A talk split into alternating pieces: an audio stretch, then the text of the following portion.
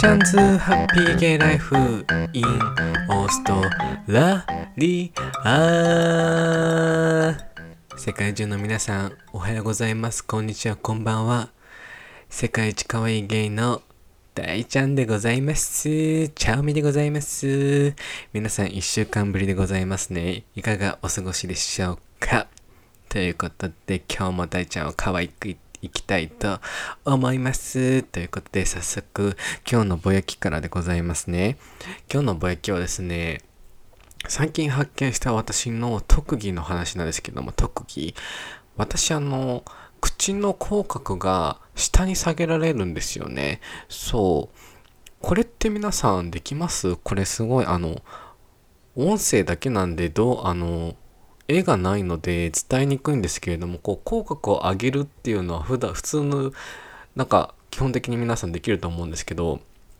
口角がうんってこう笑顔になる逆バージョンですね。口角をうんって下げるのって皆さんできます？私めっちゃできるんですよ。それが意外と皆さん、まあ私のお友達ができないことが気づいてっていうのは私の仲いいお姉さんのお友達が気づいてですね、この私の口角を下げるっていう、これこれが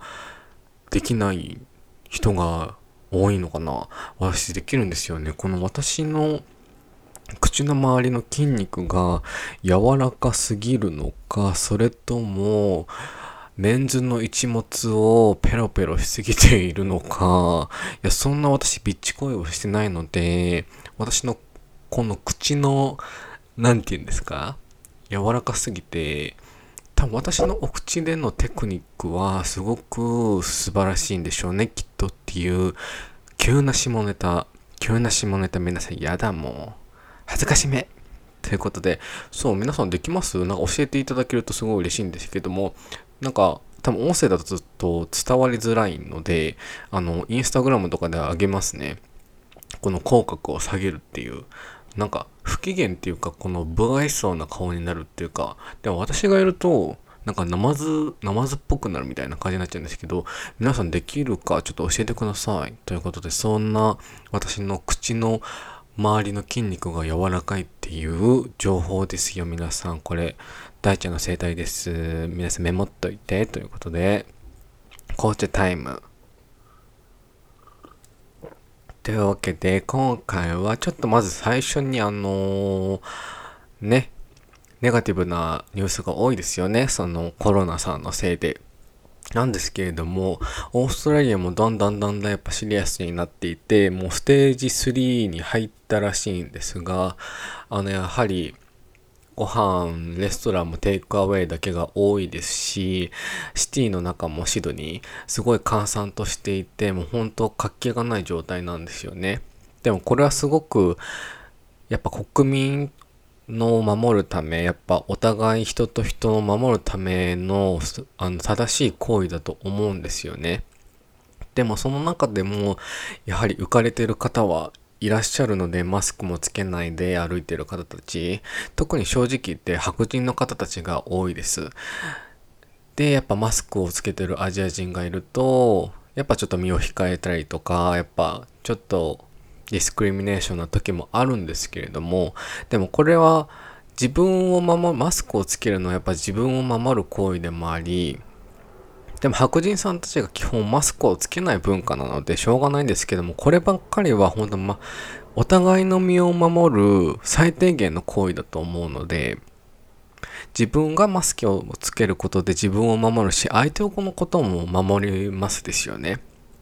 で、やはり私の母とも電話で話していて、やっぱ日本、私もオーストラリアにいて日本をこう客観的に見ていると、意識が低いです、正直言って。低すぎてすごい残念に思っちゃうところがあるんですけれども、今はすごいベターになっているかもしれないんですけれども、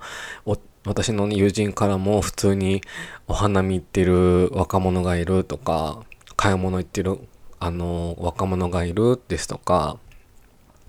やはりあの、インスタグラムとかで有名人の方も今、たくさん呼びかけてらっしゃいますよね。あの、志村けんさんが悲しいことにコロナで亡くなったせいで、そこからだんだん焦っていますよね。それもすごく遅いと思います。焦ったのが。で、やっぱり芸能人さんがすごい呼びかけているように、あの、家にいることをちょっと意識が低いですよね。なんかブルゾンちえみさんもインスタグラムで上げていたんですけれども、竹下通りにまだ原宿の竹下通りに買い物に行っている人がいるとか、すごくすごく意識が低いです、日本の若者たち。若者たちだけじゃないかもしれないですけれども、他のジェネレーションの人も、あの、他人事だと思わないでください。本当に、すごい偉そうなことを言ってるかもしれないですけれども、私のあの、ポッドキャストを聞いてる方たちは、すごい常識のある方たちばっかだと思うんですけれども、その、聞いてくださっているリスナーさんのお友達ですとか、あの、ご親戚とかにちょっとまた意識が低いなっていう方がいたら、すごく、ね、あの、関係がちょっとギクシャクしちゃうかもしれないですけれども、あの、これは本当国を守るため、お互いを守るための行為ですので、その若者たちがその免疫が高くてかかったとしても治るっていうことがあるっていうふうに私もニュースで見たんですよね。私もだから最初、あ、じゃあ大丈夫じゃん、マスクつけなくてっていうふうに思っていた時もあったんですけれども、いやでも自分がかかってし、もしかかってしまったことによって、で、それを気づかずにマスクもつけずにふらふら適当に買い物をしていたりとか、花見をしたりとか、娯楽を楽しむためにこう街に出ていて、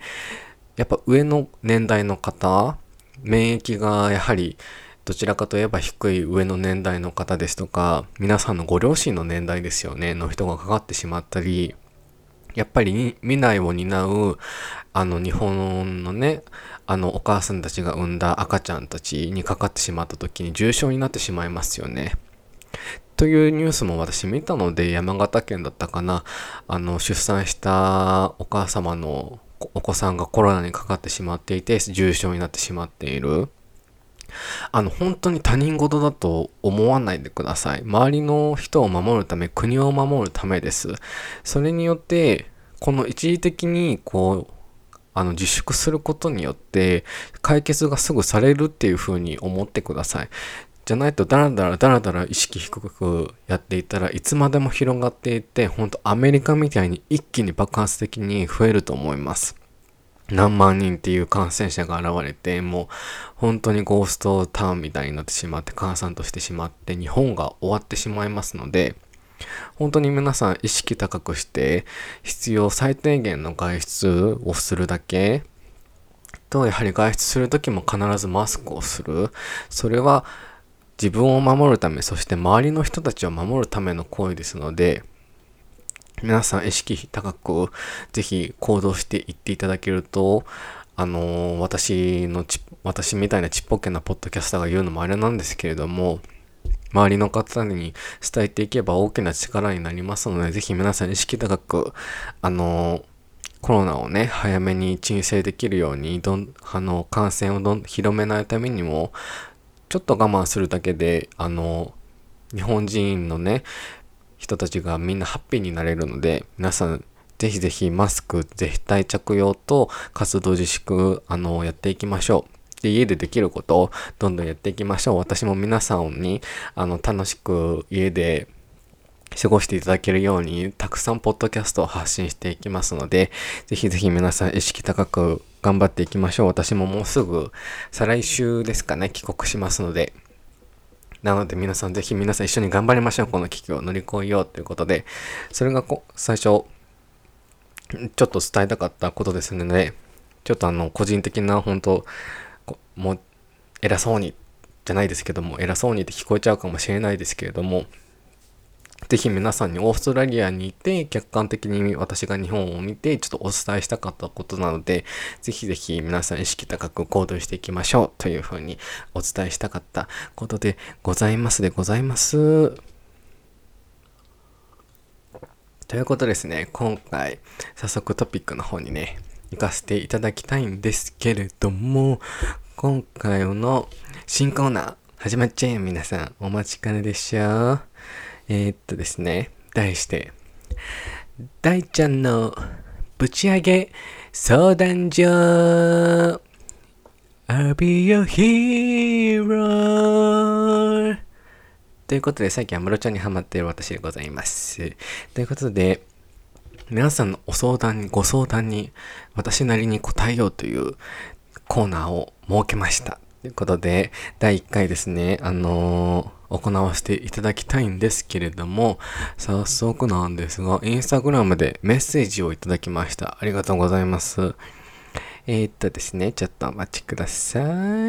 えー、っと、ちょっと待ってね。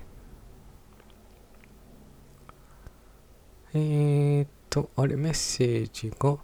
見つからないようで、見つかるかもしれない。見つかりました。えっと、ポあのー、メッセージいただいたですけれども、いーちゃんさんからいただきました、インスタグラムの方で。ありがとうございます。メッセージいただいて。えー、っと、メッセージ読ませさせていただきますね。はじめまして、いつもインスタグラムやポッドキャスト楽しく拝見、拝聴させていただいています。ありがとうございます。大好きです。えー、と、誰に相談したらいいかもわからず、ついつい恋愛相談も待ってますの、大ちゃんに、の、大ちゃんにメールしてしまいましたと。えっと、私は22歳の頃から3年お付き合いしていた方と、25歳の誕生日、かっこ12月に婚約をしました。彼の両親は金銭的に援助が必要で、かっこ彼のお父さんが金遣いが荒い、時々貸していましたと。そんなこともあり、彼が私の地元へ結婚のために来ることになり、再就職しました。しかし、そこでのストレスからか、私への暴力が始まり、25歳の7月に籍を入れる予定でしたが、25歳の4月に近所の人に通報され、私は保護されました。そしてそんなこんなで婚約を破棄をし、月日は流れ26歳の誕生日を12月に迎えました。そろそろ新しい彼氏を作ろうかと思いましたが、男性が怖くて仕方ないです。アプリで出会い何人かとデートしましたが、ご飯や映画等人の目があるところは良いのですが、お家がやはり怖くてなかなか付き合いが済みません。暴力なこともですが、いろいろなところで深い関係になる信頼がないというか、アプリだから付き合ってもそこで女の子求めていないかなとか、もう荒沢で結婚も焦っています。今すぐ結婚ではなく結婚を見据えたお付き合いをそろそろしたいです。今現在アプリで出会った方と何度かご飯へ行き、えーと、ご飯へ行き、ちょっと待ってください。はい、その人からも恋を感じる、好意を感じるんですが、この後どうしたらいいでしょうか？あと私はダメンズを製造してしまいます。ダメ女で好きな人ができると全てをやってあげたくなるんです。私の家は母が専業主婦で主婦関白、亭主関白な家庭なので、それが当たり前だと思ってしまいます。お弁当も作ってしまうし、雨降ったら傘持ったと心配してしまうし、朝起こしたり、もうまるで母になってしまうんです。でもどこまでがありがたく嬉しく受け止められるのか、どこまでがおせっかいだなって思うのかわからなくて困っています。なかなかとしまって申し訳ないです。アドバイスいただけると嬉しいです。ということで。で、その、時々、プラス時々男性にメンヘラと言われるんですが、ネットのメンヘラ診断をすると可能性は30%。保育士だからか母性が強いのか、自分も大切にし、相手も大切にしたいのはメンヘラなのかと考えてしまいます。その辺もお答えいただけると嬉しいです。ということで、あメッセージありがとうございます。ということで、私なりに、あくまで私なりに、私心理学者でも何でもないんですけれども、私29歳のピチピチ可愛いゲイとしてお答えさせていただきたいと思いますね。いちゃさん。まず、えー、っと、その、暴力が始まってしまったということで、私はね、ちょっとここら辺は深くネットってきっとトラウマになられてしまっていると思うんですけれども、そこからね、男性と二人きりになって、外で会う、多分お家とかで会うとかですかねっていうのが多分ちょっと怖いということだと思うんですけれども、そこら辺はね、ちょっと私、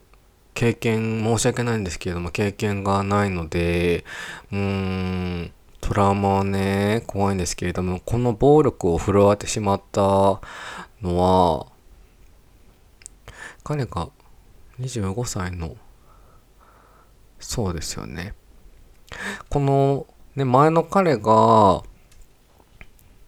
結婚のために来てくれたそのいいちゃんさんの地元へ来てくれたことはすごく愛のある行動だったと思うんですけれどもその愛がね変わってしまって暴力になってしまったのはすごくすごく悲しいことではっきり言ってこれは婚約破棄をしてすごく正解だったと思われます。彼のあの地元へ来てくれた行為はすごく愛がある行動だと思うんですけれどもそこでもっともっと愛があるんでしたらいいちゃんさんへその暴力になることはきっとなかったでしょうしきっともっともっと愛で包んでいただい愛で包んでくれてねそのいいちゃんさんの地元を愛してくれてそこで住むのがハッピーということになると思うんですよね。うん。なぜならば私の父は婿入りなんですよ。母があのお姉さんが2人もう女女兄弟なんですよねうちの母って。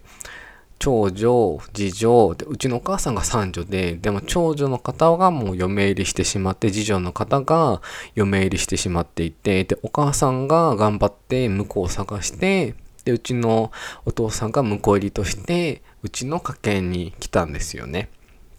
そう。なので、そう、全く一緒って言ったら申し訳ないんですけども、そういう風に来てくれたのは一緒のことで、でもうちのお父さんはすごい私お父さんとそんなぺちゃくちゃ喋らないんですけども、リスペクトしてるのは、その文句も言わずお母さんをすごく支えているんですよね。お母さんのことを助けているので、そこにね、あの本当にコンパッショネートがあれば、コンパッショネート、情熱、もしくは、あの、思いやりがあるんでしたら、きっと暴力には変わることはないと思うので、そこでね、暴力振られてたとしても、イーチャーさんが我慢して我慢してって、ね、その、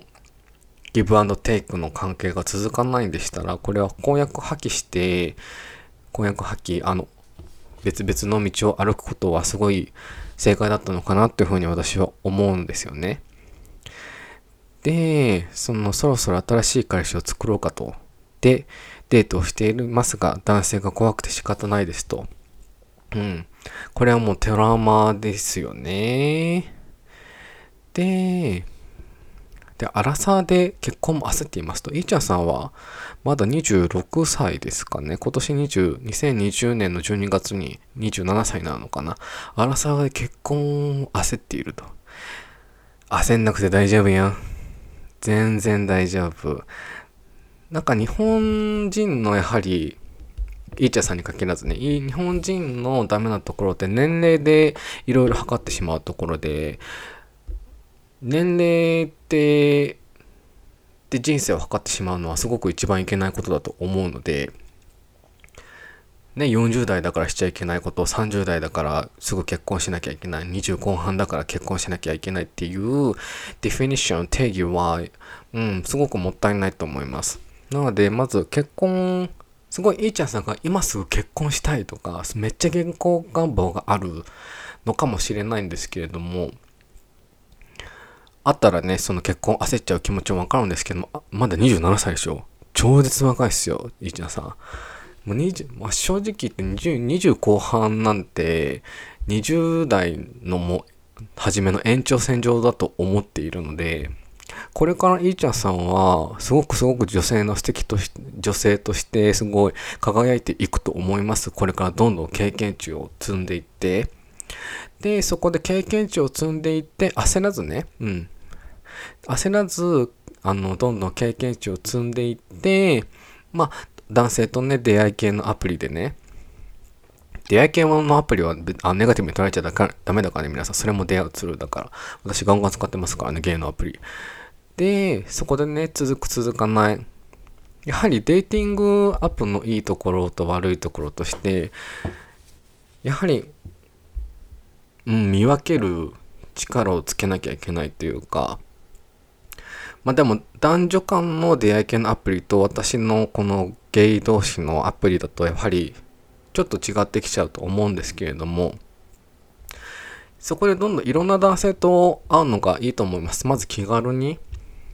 それが私のいい例で、ワンドリンクデートっていうのを見たことがあるんですよね。テッドで進めた。まずがっつりのご飯とかじゃなくても、ほんと一杯だけお酒を飲みに行く。で、そこで会話をして続けて、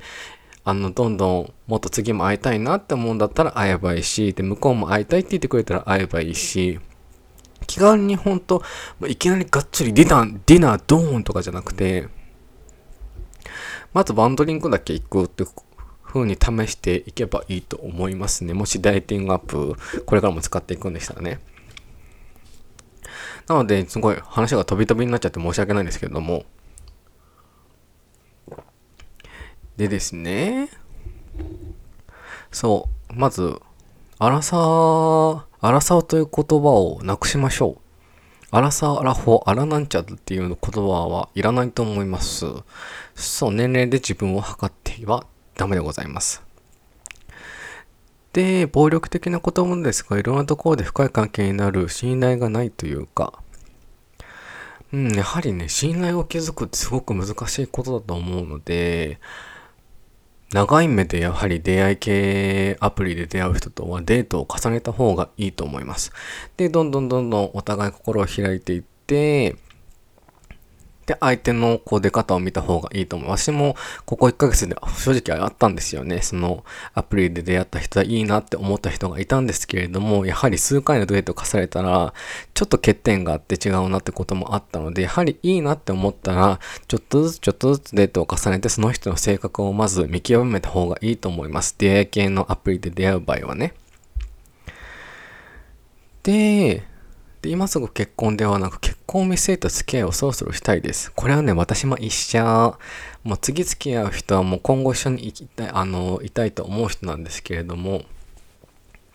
だからこそ見極める力をつけて、その、デーティングアップを使って突き進んだ方がいいと思うんですけれども、で、今現在アプリで出会った方と何度かご飯へ行き、その人からも声を感じるんですが、この後どうしたら良いでしょうかと。そのままデートを続けた方が良いと思います。でもこの方と出会ったのどのくらいなんですかねまだ1ヶ月とか、うん、2ヶ月とかだったらもう数ヶ月は様子を見た方がいいと思います。で、いーちゃんさんがね、やはりそこでね、婚約破棄しちゃった時に暴力を振るわれちゃってとか、そういったトラウマがあると思うんですけれども、で、この男性を少しでも信頼したい、信頼して、あの、いーちゃんさんも関係を進めたいと思っているんでしたら、相手がもう少しそう、もう少しデートを続けて、相手がどのくらいいーちゃんさんに対して思いやりを持って行動してくれるかっていうのを出た方がいいと思います。そう、いーちゃんさんから行くんではなくて、またそこでね、きっと、ダメンズを製造してしまいますっていうところがあったんですけれども、こう自分から尽くすのももちろん大事なので、向こうがいかにいーちゃんさんを尽くしてくれるかっていう方に目を置いた方がいいと思います。結婚を見つめているんでしたらね。それが本当に結婚する相手のポイントだと思います。いかに相手が自分に対してコンパッショネート、思いやりを持って行動してくれるか、いかに自分がちょっと間違った行動をとったとって、向こうが思いやりを持ってその行為を包んでくれるかっていうのが大事なので、思いやりですよね。行為もそうなんですけど、思いやりがどのくらいあるかっていうのがすごく重要だと思うので、その人ともう少しデートを続けてもいいと思います。いきなり、ね、すごいわかるんですけども、彼氏、彼女っていうディフィニッションもドゥーンって決めちゃいたいのは、私もはっきりしたい性格なんですよ、こう見えて。そう。でも、私のこの今までの、この、ここ、オーストラリア去る前の1ヶ月で2人の男とデートしたんですけれども、やはり、うん。こう、長い目で見た方がいいと思います。あの、結婚前提に付き合いたい、焦っていたいとしても、そう、思いやりがあるかどうかっていうのをポイントに、その人ともうちょっとデート続けたらいかがでしょうか。で、そこでいーちゃんさんが、すごい一緒にいて居心地がいいとか、すごい支えてくれるとか、思いやりがあるっていう、ふうにその男性が思うんだったら、結婚を見据えたお付き合いに進めていければいいんじゃないでしょうか。っていうふうに思います。すいません、私なりのこのなんかすごいまとまりがない変動で申し訳ないんですけれども。で、あと、ダメンズを製造してしまうですと。これね、私も一瞬、最近私も気づきました。でも、私が思うに、この、いーちゃんさんのダメンズを正常してしまいます、しまうっていう、あの、ことなんですけれども、でも私もダメンズを製造してしまうのかなっていうふうに考えたんですけれども、でもそれをポジティブに捉えると、私は、その、いずれ今度このメンズの話もするんですけれども、去年、すごいデートをしていた方がいて、そのパートナービザ、私のビザをサポートしてくれるよ、しようかっていうふうに言ってくれた方がいたんですけれども、正直その人はくっそくそくそダメンズでございました。そう、すごいネガティブな人で、私のデートも急にキャンセルしたりとか延期したりとかってそういう風にしてた人ででも私はその人と関係を築きたいから自分が自分が妥協して我慢して彼に合わせていたんですよね。で合わせていたプラスあの彼をポジティブにしてあげたいハッピーにしてあげたいと思った行動で頑張って彼に合わせていたんですね。これがこの私からどんどん頑張って彼をポジティブにしてあげようとしていた行為がダメンズと一緒にいたっていう形なんですね。だからイーちゃんさんもきっとダメンズを製造しているんではなくて、イーちゃんさんはすごく思いやりがある人なんですよね、きっと。思いやりがあって、その、その行為が好きな方を助けよう、ポジティブにしてあげよう、ハッピーにしてあげよう、私が妥協すれば大丈夫だっていう風に自分をちょっと追い詰めてしまう時もある気がするんですよね。私もそうなので。でもそれだと何も相手から返ってこなかったんですよね。私はそのメンズからして。そのメンズから思いやりのあの行為がなかったのでそれがすごく辛かったです私は。うん。やはりお互いリレーションシップに一番大丈夫重要なのは思いやりだと思うのでコンパッショネートだと思うのでうん。自分がもし先に思いやりの行動を起こしたとしても、その思いやりに対して感謝してくれる。で、思いやりの行動を返してくれるって方を、いいちゃんさんは見つけたら、すごく、いいちゃんさんはすごく素敵な今後、旦那様に出会え、旦那様を見つけて素敵な家庭を築けていけると思うので、そう、まず、思いやりを起こす行動に対して妥協して自分が妥協すれば大丈夫だっていうふうに押し込めるんではなくて、やはり思いやりに、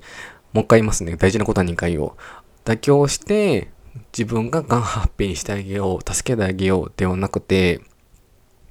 思いやりをやった行為に対して感謝してくれるっていう風に返してくれるメンズを見つければすごく私は良きだと思います。で、その、イーチャさんの家庭が専業主婦で亭主関白という家庭なので、それが当たり前だと思ってしまいますと。それはそれですごく当たり前だと思ってしまうと私はいいと思います。やはりその一人一人のご家庭の、やはり人ってそのご両親の行動を見てそれをリスペクトして育つと思うので私もそれも一緒なのでうちの母も、うちは亭主関白っていう、うちのお父さんはそういうタイプではないので、でも、うちのお母さんは父を支えようと、仕事もしてるけど、ちゃんとご飯も作ってっていう風に父を支えていたんですよね。それは父を仕事を頑張ってくれている父に対してのお母さんの思いやりの行動。で、父はそれを返そうと頑張って働いて、夜まで長く働いて、で、子供の学費を稼いで家庭を支えるためにね、あのー、お金を稼いでっていう風に、あの、ギブアンドテイクだったんですよね。なので、いーちゃんさんのご両親もそうだと思います。お母様は、あのー、お父様が頑張って仕事をしてくれている。あの、そのお父さんはもしかしたら亭主関白のすごいガンガンの夫の態度かもアティチュードかもしれないけど、でもそれは、いーちゃんさんのお母さんはリスペクトしている、いていて、思いやりの行動で、主婦として頑張って家庭を守っていることだと思うんですよね。すいません。私のいーちゃんさんのね、本当のそのご家庭のこの行く末が知らないので違ったら申し訳ないんですけれども。で、お弁当も作ってしまうし、雨持っていたら傘持ったって心配してしまうし、朝起こして、朝起こしたり、っていう風に周りで母になってしまうんですってこうおっしゃっていたんですけれどもこれは素晴らしき愛のある行為ですしすごい思いやりのある行為情熱のある行為なのでそれをすごくそれができるイーチャーさん自身をもっと誇りに思った方が私はいいと思います。で私すごく素敵な女性だと思います。相手の思いやりの行動ですよね。お弁当作って、傘持ったって心配してあげて、朝起こしてあげて、それはそれですごく自分自信を持って、その行動に自信を持った方がいいと思います。でも、その思いやりの行動に対して、さっきも言った通りにありがとうって、お弁当を作ってくれたことにいつもありがとうって言ってくれる。当たり前のように思ってしまったらすごく悲しいですよね。毎回お弁当作ったらすごくお弁当美味しかった、ありがとうって言ってくれる人。で、傘持ったってって聞いた時に、あ、今日雨降るの？教えてくれてありがとう。で、朝起こした時に、あ、今日も朝起こしてくれてありがとう。寝坊せずに済んだよって言ってくれる方を探せたらすごくそれはそれですごく素敵な男性だと思います。で、で、まるで母になってしまいます。でも、どこまでがありがたく嬉しく受け止めるのかが、どこまでがおせっかいなのかが思うのかわからなくなって困っています。困らなくて大丈夫よ、いーちゃんさん。それは、いーちゃんさんが思いやりを持って行っている行動なので、全然おせっかいじゃないです、それは。愛のある、思いやりのある行動なので、ほんとそれに対して、おせっかいっていう風に思ってくれるメンズがいたら、そいつはもうグーパンチで殴りましょう。OK?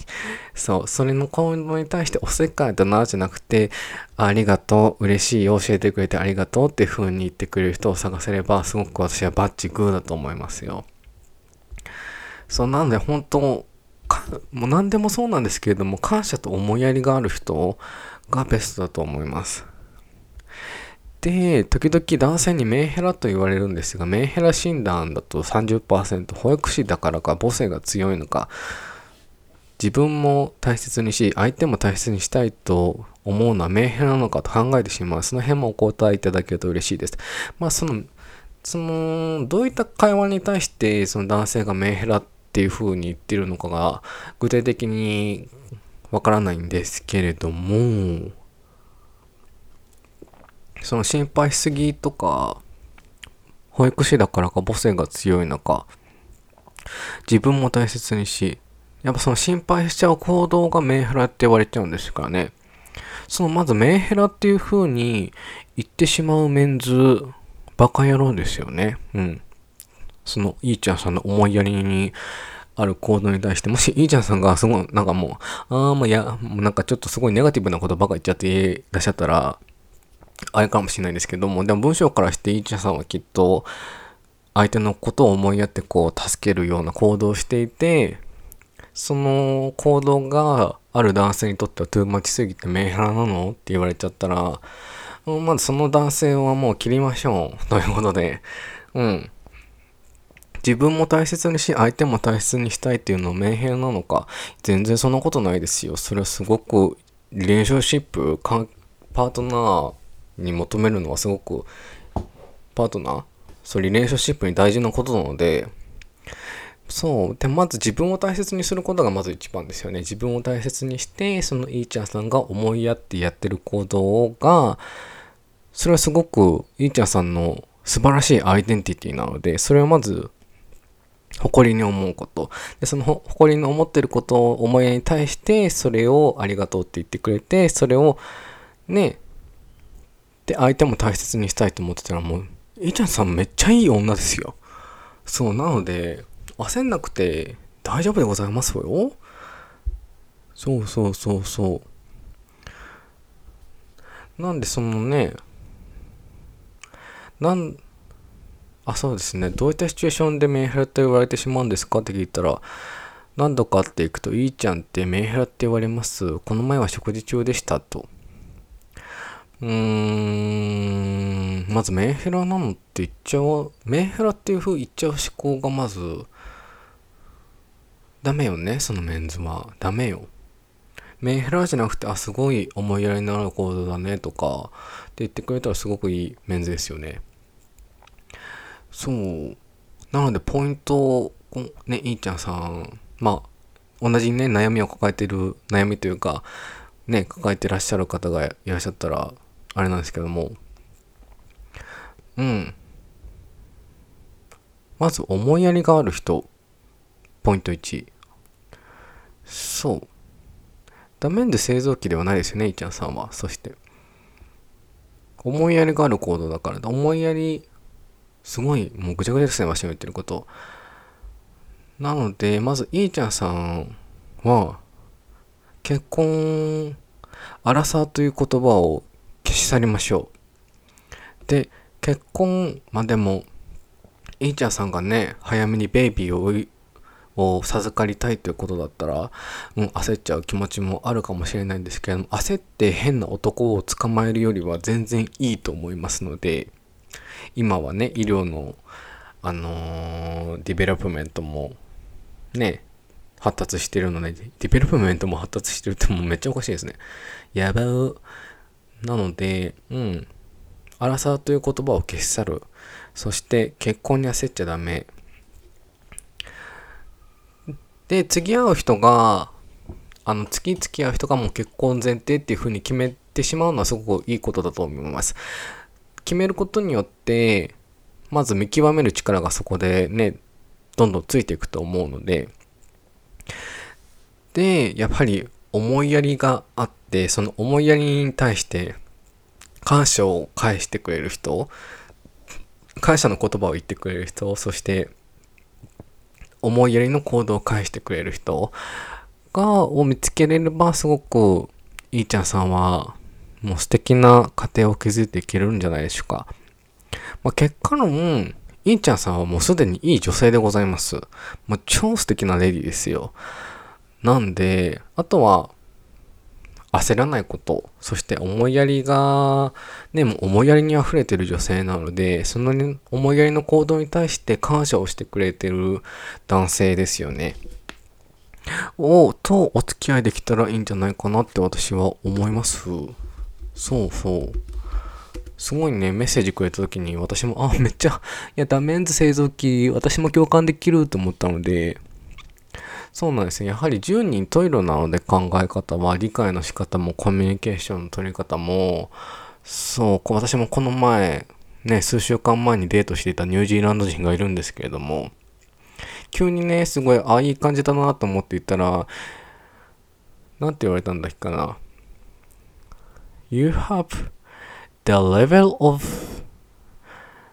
level of understanding and communication level you have is not what I'm looking for って言われたんですよ。は？ってなって。君の理解力とコミュニケーションレベルは僕の求めているものじゃないって言われたんですよね。ぶん殴るぞと思って。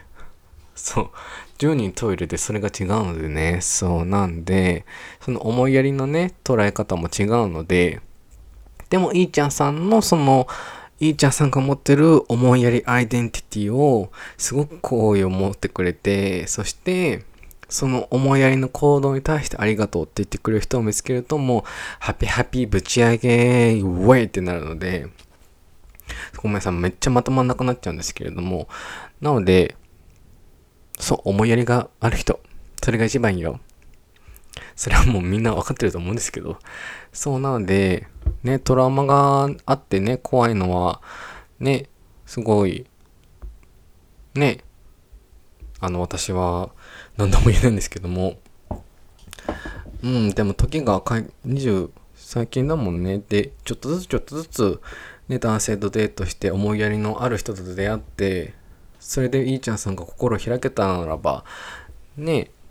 そのトラウマも消し去ってくれる男性が現れると思いますんで、なのでね、そのご飯今言ってる人も、あの、思いやが、思いやりがある人本当いいちゃんさんがする行為に対してありがとう、感謝してくれる、そして思いやりを返してくれる方だったら、どんどんどんどん関係を築いていければいいと思いますし、でもその男性がね、メンヘラっていう人だったら、ちょっと考えた方がいいと思います。そう、男なんてね、5万というから、そうなの。で、イーチャンさんはもう素敵なレディーすぎるから選ぶ権利があるってことで、め、イーチャンさんにふさわしいメンズがいっぱいいるってことで、うん。そのね、今デートしてるメンズが、いい方というか、思いやりがあって、感謝してくれる人だったら続けていけばいいと思いますし、ちょっと違うなって思うんでしたら早めに蹴りをつけて、Thank you next って感じでいけばいいと思います。すいません、まとまりがないんですけれども、ここら辺でね、質問を終了させていただきたいと、質問こそ、大ちゃんの質問？じゃなくて、新コーナー、大ちゃんのぶち上げ相談所を終了させていただきたいと思います。ポイントとして、思いやりのある行為に対して感謝してくれる人、そしてその思い、プラスその思いやりの行動に対して思いやりの行動を返してくれる人がいたら、perfect! ということで、答えになりましたかね？すいません、インちゃんさんまとまりなくて。すいません。本当に私の可愛さに免じて許してくださいということで、なんちゃって。なのでね、今回のご相談はここら辺で終了させていただきたいと思います。力になりましたかね？すいません。私のこんな、ちょっとでも力になれば私すごい嬉しいです。ということで、ね、いーちゃんさんもどんどんどんどんあさ、らさという風にね、あの、焦らず、全然ね、20代後半って経験値積む年ですから。で、そこで30代でもっと爆発しますから、素敵さが。私ね、最近、今日もね、お姉さんの友達に行っててね、最近私、みんなご存知通りは、めちゃしばし、可愛いタイプじゃないですか。自画自賛なんですけど、そう、可愛いタイプなんですけど、最近、ハンサムの方にも行ってるんですよね。かっこよくなってきてんの。そう。経験値積んでるんですよね。ここラスト1ヶ月で2人の男とデートして、で、いろいろあって経験値積んで、レベルアップしていて、可愛いからちょっとイケメン、ハンサムにレベルアップしていて、きっと私30代半ばで無敵になるんですよね。もうマリオのスーパースター取った状態みたいな感じになるんで、皆さん交互期待よ、本当にもう。っていう感じで。ね、いーちゃんさんも、どんどん経験値を積んでね、素敵なレディーになってくる。もうすで、すでに素敵なレディーですから。そうなの。これから経験値積んだらもう無敵ですよ。みんなで無敵になろう。リスナーさんも一緒に。ということで、こんな感じで第1回相談所を終わらせたいと、終わらせていただきたいと思います。という感じで、ぜひぜひね、この大ちゃんのご相談所コーナーを今後も広げていきたいと思いますので、あの、全然ですね、本当オーストラリアのこととか、海外生活とか、そう、それだけじゃなくても、本当日々の日常の生活のご相談も全然私受け付けますので、仕事がこんなんでどうですかとか、恋愛の相談どうですかとか、家族の関係の関してどうですか？本当日常のことの相談でも全然いいんです。ワンちゃんが全然しつけられないんですけどどうですか？とか、私一応アニマルサイエンスのディグリ持ってるので、そうなんで、全然何でも海外のこと関係なく、本当に、この大チャンズハッピーゲイライフ in オーストラリアってやっちゃってますけれども、そのオーストラリアと関係なし普通のもう、あの、日常の相談とか質問とかでも全然大丈夫ですよ。大ちゃんのタイプ何ですかとか、大ちゃんのおすすめ映画何ですかとか、大ちゃんのおすすめの海外ドラマ何ですかとか、大ちゃんの好きなゲーム何ですかとか、そういうあの質問でも全然何でも OK、オープンマインドだし、もうそんな質問、もうそんなんじゃないよ。素敵な質問送ってくれた皆さん大好きなんで、この大ちゃんに相談事ある方、ぜひぜひ送ってくださいね。ということで、今回はこの辺で終わらせていただきたいと思います。ということで、もう44分も喋っちゃった今回もいいちゃんさんありがとうネタくれて、こんなに喋っちゃったよ。素敵な、私の素敵なボイスが40何分も聞けて皆さん、どうですか？ハピハピですか？ということで、今日はこの辺で終わらせたいと思います。ということで、ということですね、今回、ご相談をまた全然受け付けていますよ、皆さん。ということで、あの、インスタグラムのダイレクトメールでもいいですし、E メールでも大丈夫でございます。そちらがですね、E メールもインスタグラムも一緒の、あのー、キャラクターで、大茶おみ0520、大茶おみ0520ですね。daichaomi0520 daichaomi0520 e メール場 e メールの場合はそちらにアットメアットマーク gmail.com とお付けくださいまし。そして皆さんぜひぜひ私のこのポッドキャストをインスタグラムでもフェイスブックでもツイッターでもシェアしていただけるとすごく嬉しいでございます。たくさんのつながりが広がりますのでぜひぜひよろしくお願いします。ということで皆さん健康には本当に気をつけてできればあの活動を自粛して家ステイホームで家でできることをあの家でできるアクティビティを楽しみましょう。ということで今回はこの辺で終わらせていただきたいと思います。ということで平成の歌姫安室大子でございました。なんつってでは皆さんあげなぶち上げな週末そして1週間をお過ごしください。お過ごしください。ではでは世界一可愛いゲイの